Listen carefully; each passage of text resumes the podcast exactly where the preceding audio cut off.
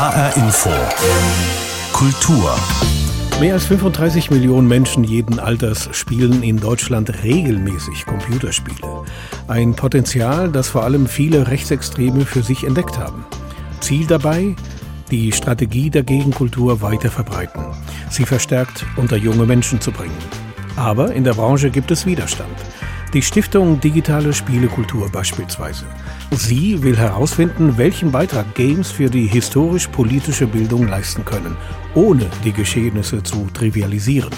Christian Huberts ist Projektmanager in der Stiftung.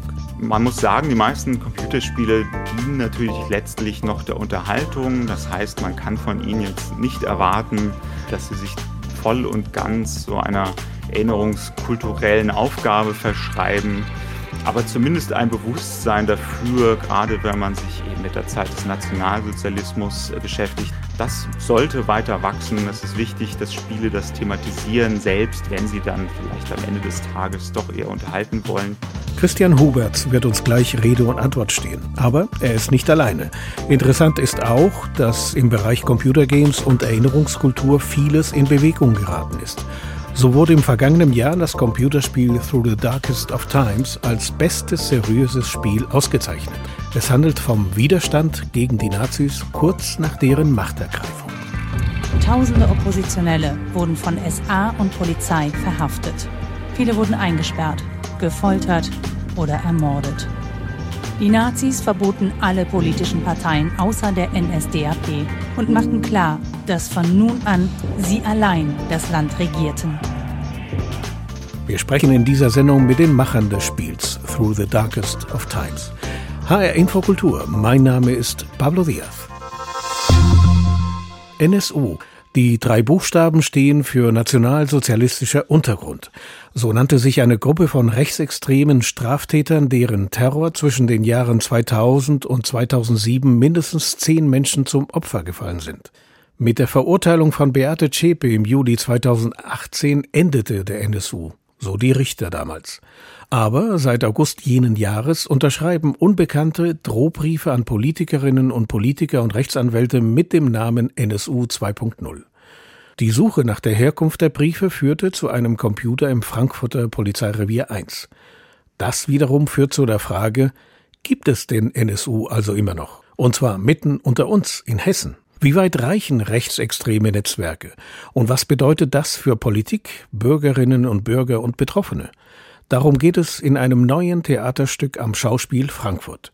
Jan Tussing hat es gesehen. Der Gedanke ist besorgniserregend. Hat die Frankfurter Polizei ein massives Problem mit Rechtsextremen in den eigenen Reihen? Vom 2. August 2018 bis Ende Januar 2021 verschickten Unbekannte nach Polizeiangaben bisher mehr als 100 Drohschreiben mit der Signatur NSU 2.0. Gibt es in Hessen rechtsextreme Netzwerke, die bis heute im Untergrund agieren? Bei den Ermittlungen dazu wurden mindestens 70 Verdachtsfälle rechtsradikaler hessischer Polizisten entdeckt. Der Verdacht rechtsextremer Netzwerke in der hessischen Polizei erhärtet sich. Das ist die Botschaft von Regisseur Nuran David Kalis, der im Frankfurter Kammerspiel sein neues Theaterstück NSU 2.0 inszeniert und dabei vor allem Hessen unter die Lupe nimmt. Dass Hessen jetzt so hervorsticht, mag vielleicht ein bisschen so verstören, aber äh, ich glaube, dass es ein bundesrepublikanisches Problem ist, an dem gerade es hier am stärksten zur Geltung kommt, weil ich vermute, dass die Neonazis hier weniger Angst haben vor der Regierung. Rechtsextreme fühlen sich in Hessen wohl. Nuran David Kalis lässt in seinem neuen Theaterstück die Opfer des rechten Terrors zu Wort kommen. Die Opfer von Erfurt, Hanau und Kassel. Seine vier Schauspieler lesen aus Gerichtsakten hervor, zitieren Zeugenaussagen und gehen in den Dialog mit Politikern. Das dokumentarische, ja fast schon journalistisch recherchierte Theaterstück gibt Einblick in die Ermittlungen deutscher Behörden und das verstört.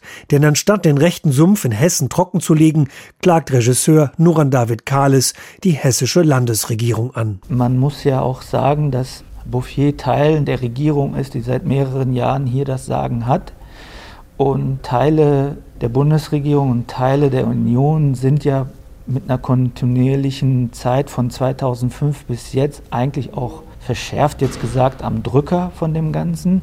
aber sie sind dann auch Teil des Problems bei der ganzen Aufklärung. Regisseur Nuran David Kalis wuchs in einer Plattenbausiedlung in Bielefeld auf. Seine Erfahrungen als Sohn türkischer Einwanderer mit Rassismus und Diskriminierung waren massiv und diese arbeitet er in sein Stück NSU 2.0 mit ein. Kalis wundert sich daher auch nicht über die immer häufigeren rechtsextremen Anschläge in Deutschland. Im Gegenteil, neu sei lediglich, dass es nun auch unliebsame deutsche Politiker treffe. Der Kasseler Regierungspräsident Walter Lübcke sei nur ein Opfer von vielen. Also es kann einen Dramaturgen treffen, es kann einen Journalisten treffen, es kann einen Intendanten treffen. Also wir, die alle versuchen jetzt die freiheitliche Welt zu verteidigen, wir alle könnten potenzielle Opfer dieser Verbrecher werden. Und das muss uns einfach als Gesellschaft aufrütteln und wach machen. Seit dem 2. August 2018 haben Unbekannte über 130 Drohschreiben mit der Signatur NSU 2.0 verschickt. Aus Frankfurter Polizeicomputern werden Menschen und Institutionen bedroht. Der NSU ist nicht verschwunden. Im Gegenteil. Mit dem NSU 2.0 sind wir nun in eine neue Phase eingetreten, die uns vor allem in Hessen sehr beunruhigen sollte. So das Fazit des Theaterstücks.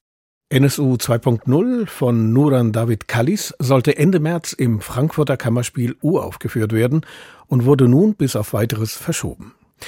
Beunruhigend sind allerdings nicht nur Briefe mit dem Absender NSU 2.0. Beunruhigend ist auch die Tatsache, dass rechtes Gedankengut sich immer weiter ausbreitet. Auch die Computerspielszene ist davon betroffen.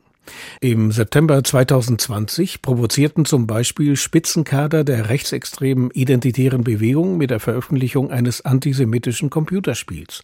Und zwar nicht im Verborgenen, sondern mit einer gut organisierten Werbekampagne und gezielter Social-Media-Strategie.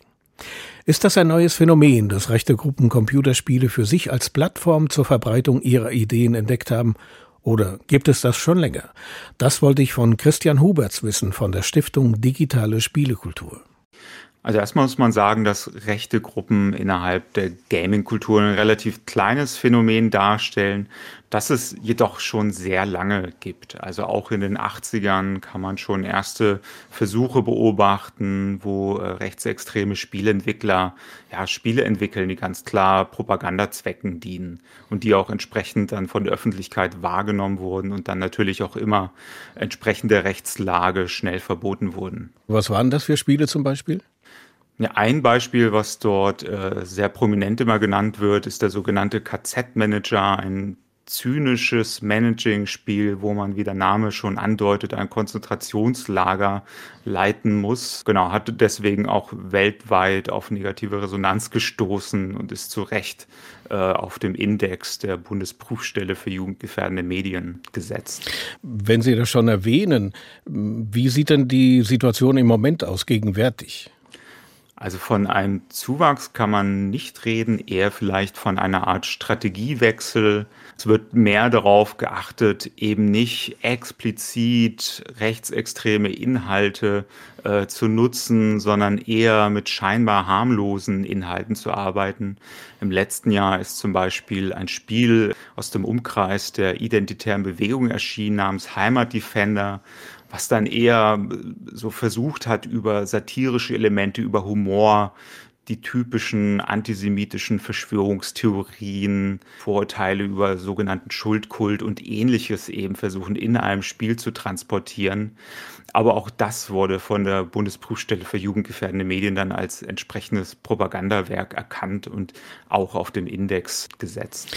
Wenn ein solches Computerspiel auf dem Index landet, bedeutet das, man hat dann keinen Zugriff mehr dazu oder ist das dann beschränkt auf eine bestimmte Altersgruppe?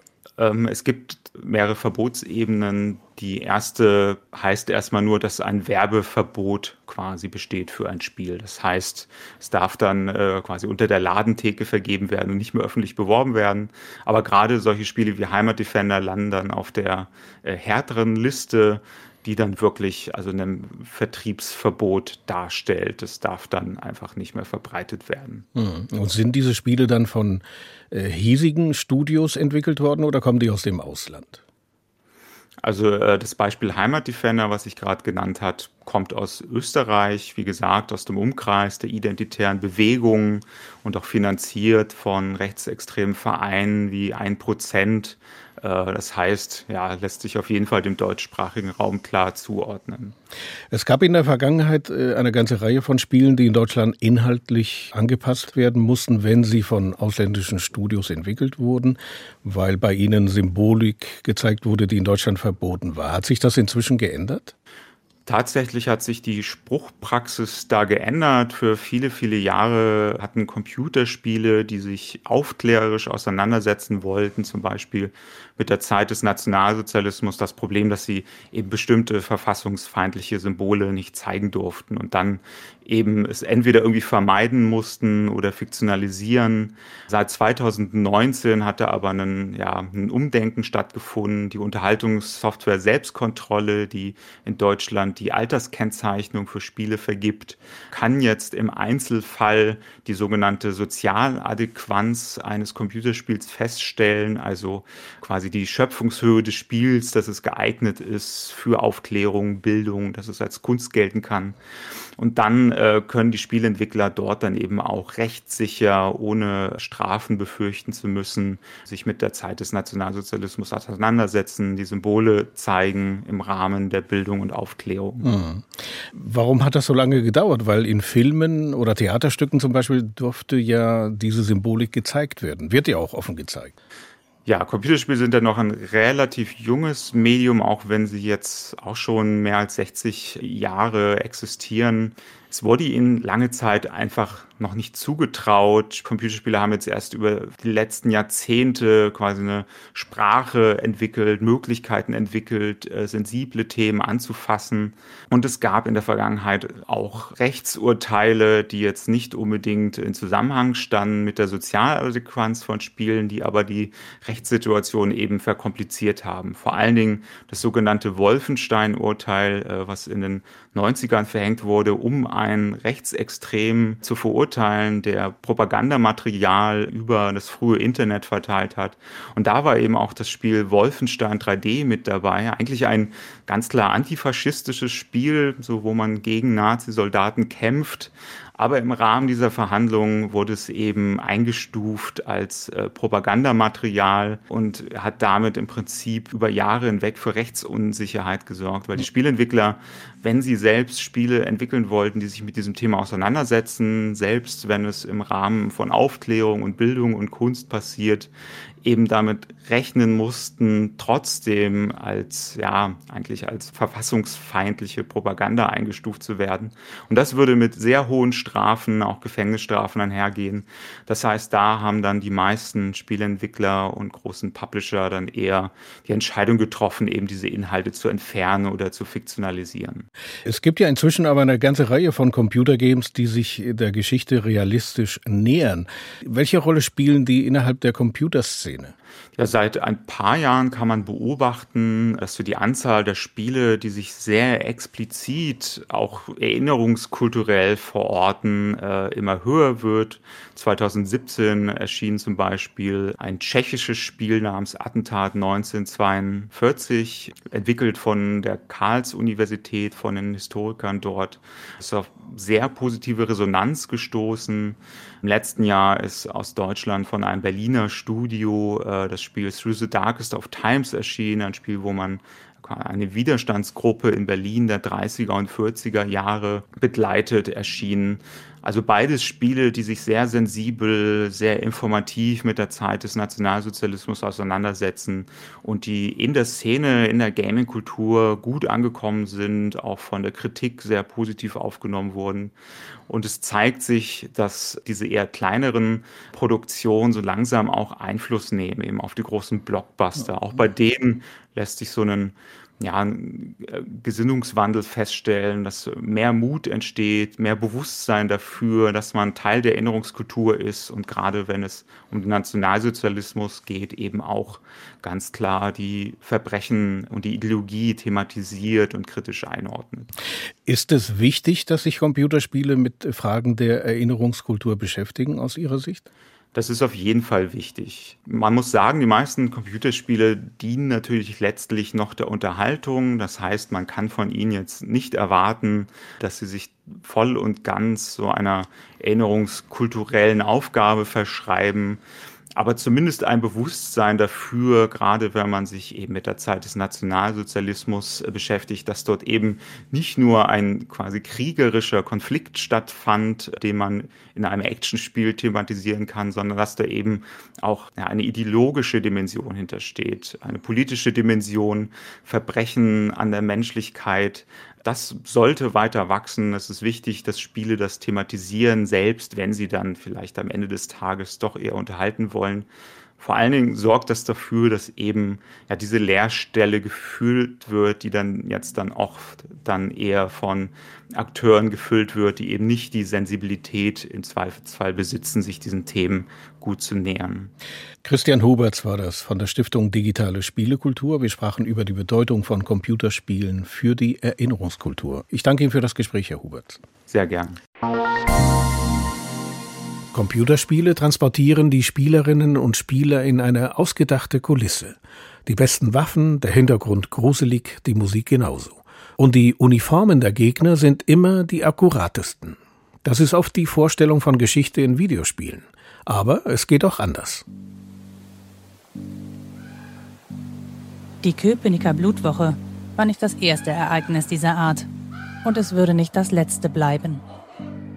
Tausende Oppositionelle wurden von SA und Polizei verhaftet. Viele wurden eingesperrt, gefoltert oder ermordet. Die Nazis verboten alle politischen Parteien außer der NSDAP und machten klar, dass von nun an sie allein das Land regierten. Im November gewann Hitler die Wiederwahl mit 92 Prozent der Stimmen.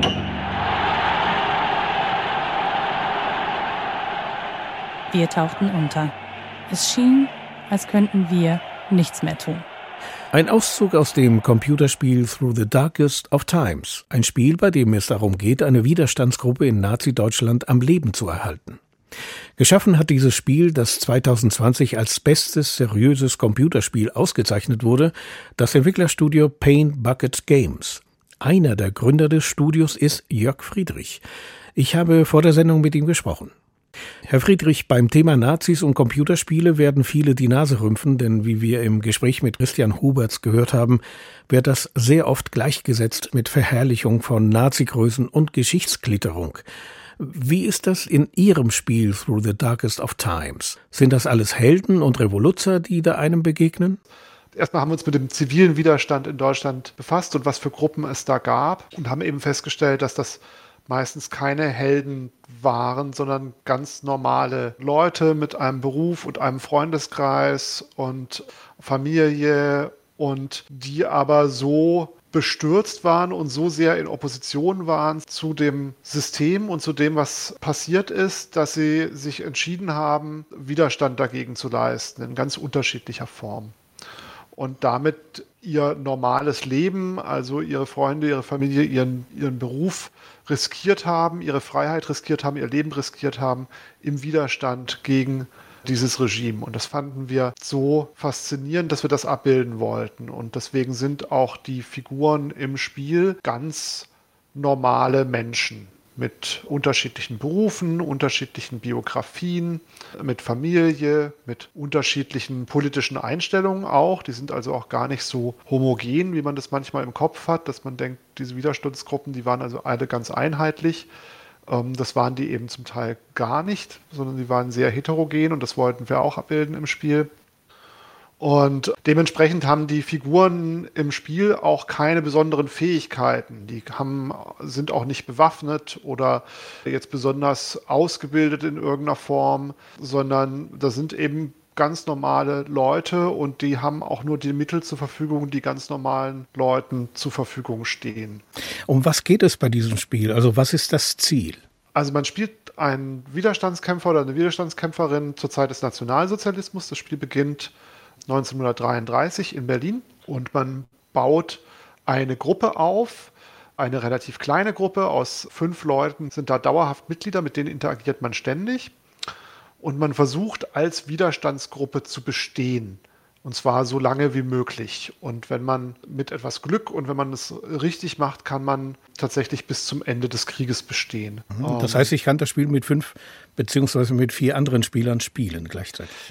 Nein, man spielt es alleine. Man spielt es alleine. Die fünf Figuren sind sozusagen vom Computer gelenkt und ich, ich spiele eine dieser fünf Figuren. Äh, ich habe also eine Figur selber und ich organisiere diese Gruppe.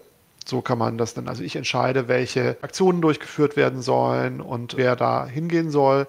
Die Figuren haben unterschiedliche Eigenschaften, die sind unterschiedlich gut oder schlecht darin, eine Aktion durchzuführen. Und ich muss das so ein bisschen organisieren. Wie viel Realität steckt in dem Spiel und haben Sie dafür auch in Archiven recherchieren müssen? Also, diese, also erstmal diese Gruppe ist fiktiv, denn das Spiel funktioniert so, dass die Gruppenmitglieder jedes Mal neu erstellt werden. Die sind also nicht vorgegeben, sondern die werden vom Computer erstellt aus verschiedenen Eigenschaften, sodass man jedes Mal, wenn man spielt, ein anderes Spiel erlebt, je nachdem, wie die Gruppe zusammengesetzt ist. Und wir haben relativ viel dafür recherchiert, in Archiven, in Büchern, mit Historikern, Historikerinnen gesprochen und die entsprechenden Museen, Gedenkstätten äh, besucht, äh, uns auch mit Angehörigen von Widerstandskämpfern getroffen und unterhalten und ihnen auch das Spiel gezeigt während der Entwicklung. Und unser Anspruch war, dass auch wenn die Figuren fiktiv sind und die Gruppe, die man spielt, fiktiv ist, dass es diese Gruppe und diese Art Menschen hätte geben können. Also, dass sie nicht völlig aus der Luft gegriffen sind, auch die Aktionen, die man durchführt, solche Aktionen gab es. Es stimmt halt nicht unbedingt immer der Ort und der Zeitpunkt. Mhm. Aber prinzipiell gab es alle Arten von Aktionen, die es im Spiel gibt, auch in Wirklichkeit. Aber das bedeutet, Sie haben im Prinzip mit einem Mythos aufgeräumt, nämlich dass es keinen Widerstand in der Nazi-Diktatur gab und haben so eine Geschichte umgesetzt, die wenig bekannt ist. Also zumindest spricht man sehr wenig davon, vom Widerstand gegen die Nazi-Diktatur. Ja, das war auch eine der Motivationen für das Spiel. Also uns ist eben aufgefallen, dass also es gibt so diese paar Gruppen, über die man immer spricht. Also so die Weiße Rose wird immer genannt und der 20. Juli natürlich ist, ist wichtig. Und dann in der DDR gab es eben immer die Erinnerung an den kommunistischen Widerstand. Aber die vielen kleineren zivilen Gruppen, die es auch gab, die natürlich immer noch verschwinden wenige waren im Vergleich zur, zur Gesamtbevölkerung, aber die es doch überall gab, die wurden viel totgeschwiegen.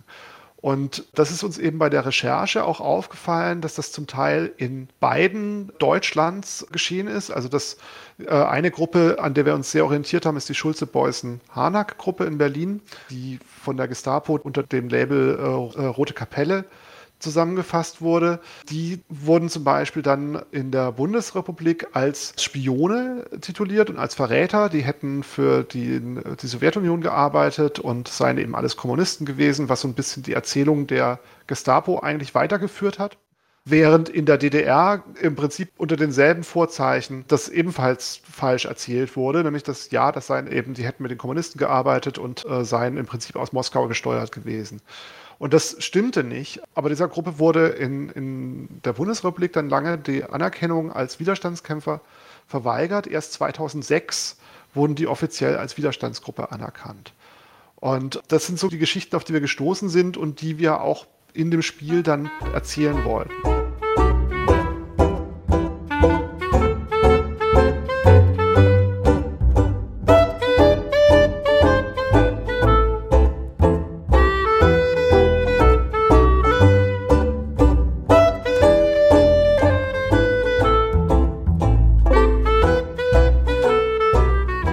Aus dem Computerspiel Through the Darkest of Times.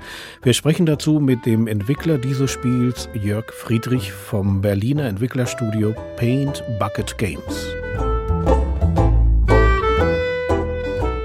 Aber sie haben schon historische Begebenheiten und historische Personen in das Spiel eingebaut. Soweit ich weiß, taucht zum Beispiel Erich Kästner auf, der bei der Bücherverbrennung dabei war also die große Zeitlinie, wenn man so will, ist auch, die entspricht dem, was in den Geschichtsbüchern steht. Also wann was passiert, wann zum Beispiel die Bücherverbrennung ist, ähm, wann der Boykott der jüdischen Geschäfte äh, stattfindet. All das entspricht dem, was man eben heute weiß. Und man trifft ab und zu auch auf historische Figuren, wie in dem Fall eben auf Erich Kästner, der laut einem Interview mit seiner Frau eben während dieser Bücherverbrennung selbst anwesend war und zugucken musste, wie seine Bücher verbrannt wurden. Und das greifen wir eben auf. Auch, also da gibt es dann immer wieder Bezugspunkte. Aber die Figur, die man selber spielt, die ist eben fiktiv. Warum war es für Ihr Studio Paint Bucket Games wichtig, ein solches Spiel zu erschaffen? Haben Sie den Eindruck, dass die Rechten zu viel Einfluss gewinnen oder blenden die einfach zu viel aus dem Zweiten Weltkrieg und der Nazidiktatur aus? Also beides. Äh, also dass der Sebastian Schulz, mit dem ich zusammen das Studio gegründet habe und, und ich, wir machen schon relativ lange Computerspiele, ähm, aber eher mit traditionellen Themen, würde ich mal sagen. Also traditionell für Computerspiele. Und wir hatten Ende 2016 das Gefühl, dass wir gerne unser Handwerk, wir sehen das Entwickeln von Computerspielen als Handwerk, ein bisschen auch als Kunst, aber vor allem auch als Handwerk. Und wir sahen eben diese Lücke, dass in Computerspielen der Zweite Weltkrieg und die Nazizeit meistens nur als Hintergrund für Kriegsspiele genommen wird und viele Perspektiven fehlen, nämlich zum Beispiel die des zivilen Widerstands, aber auch die der Menschen, die verfolgt wurden oder auch selbst die Perspektive der einfachen Menschen, die einfach in dem Land gelebt haben, sondern es wird eben meistens nur der Krieg erzählt und meistens aus einer militärischen Perspektive. Und wir fanden, dass es an der Zeit wäre, dass Computerspiele diese Lücke schließen und dass unser Spiel sollte ein, ist ein Versuch, diese Lücke ein bisschen zu schließen. Ihr Spiel Through the Darkest of Times wurde im vergangenen Jahr als bestes seriöses Spiel ausgezeichnet und es gab sehr viele positive Resonanzen und sehr viel Nachfragen zu diesem Spiel. Vor allem Geschichtslehrer haben ihr Interesse bekundet an diesem Spiel, um es eventuell im Unterricht einzusetzen. Hat Sie das überrascht? Ja, also das ging ja schon während der Entwicklung los, dass diese Nachfrage kam von allen Seiten. Wir wurden also schon während der Entwicklung öfter auch an Schulen eingeladen. Von daher hat es mich, nachdem das Spiel erschienen war, nicht mehr überrascht. Es war aber nicht unser Ziel. Also wir haben jetzt kein Spiel entwickelt und gesagt, das soll dann an Schulen eingesetzt werden, sondern wir wollten ein gutes Computerspiel machen mit unseren Mitteln über dieses, dass sich diesem Thema in einer angemessenen Form nähert und haben dann festgestellt, dass offensichtlich da ein, ein großer Bedarf besteht. Also dass ganz viele Türen aufgehen und Leute, die normalerweise nicht so viel mit Computerspiel zu tun haben, sagen, das ist aber großartig, weil mein Klientel, also die Schüler, Schülerinnen, die spielen alle Computerspiele, aber die interessieren sich nicht für Geschichte und das könnte eine Brücke schlagen sagt Jörg Friedrich, Spieleentwickler im Berliner Entwicklerstudio Paint Bucket Games.